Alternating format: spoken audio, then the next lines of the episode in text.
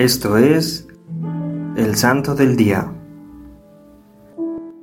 Hoy conoceremos la historia de un monje armenio, poeta, filósofo, teólogo, místico, santo y doctor de la Iglesia, San Gregorio de Narek.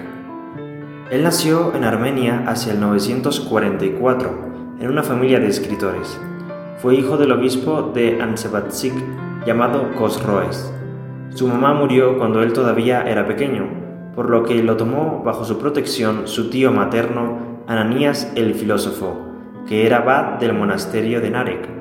Allí fue instruido de modo especial en el conocimiento de las Santas Escrituras. Se distinguió por su rigor ascético y por su espíritu de oración. Gregorio pasó toda su vida tras los muros del monasterio. Después de ser ordenado sacerdote, lo hicieron formador de los novicios que deseaban entrar en la vida monástica. Su fama de santidad y sabiduría trascendió las paredes de Narek, pasó a los monasterios vecinos y se convirtió, sin pretenderlo, en reformador de monjes. Por la envidia de su sabiduría y debido también a la estricta observancia de las normas de vida conventual, se ganó la enemistad de algunos que abrieron contra él una auténtica persecución.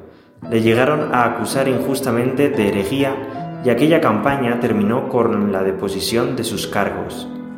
Sin embargo, se demostró que eran calumnias cuando los obispos enviaron a dos monjes sabios para que se entrevistaran con él y descubrieran sus errores. Estos idearon hacerle un exquisito paté de pichón y dárselo a comer en cuaresma. Así, si Gregorio se comía el paté, sería hereje. Si lo rechazaba, demostraría su fidelidad a la doctrina. Gregorio, nada más verlos entrar en su celda, dejó su oración, se puso en pie, abrió la ventana y dio unas palmadas en el aire mientras gritaba a los pájaros, Venid, pajaritos, a jugar con el pescado que se come hoy. Entendieron aquellos monjes que el modo de resolverse la trampa era testimonio más que evidente de su santidad, y tomaron buena cuenta de su inocencia, porque un hereje nunca hubiera podido realizar tal gesto. Es uno de los grandes poetas de la literatura universal y considerado el primer gran poeta de Armenia. Se destaca su libro de oraciones y el libro de las lamentaciones, en el que se refleja la tensión entre la conciencia del pecado y la celebración de la misericordia como el atributo más glorioso de Dios, que es la ternura.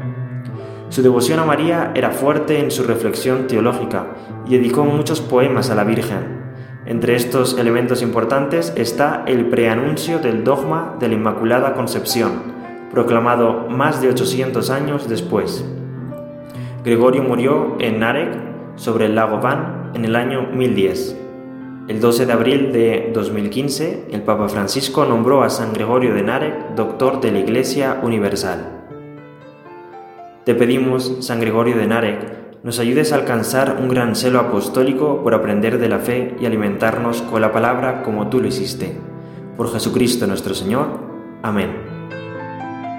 Servidores Amoris Christi, Movimiento Amoris Mater, haz todo con amor.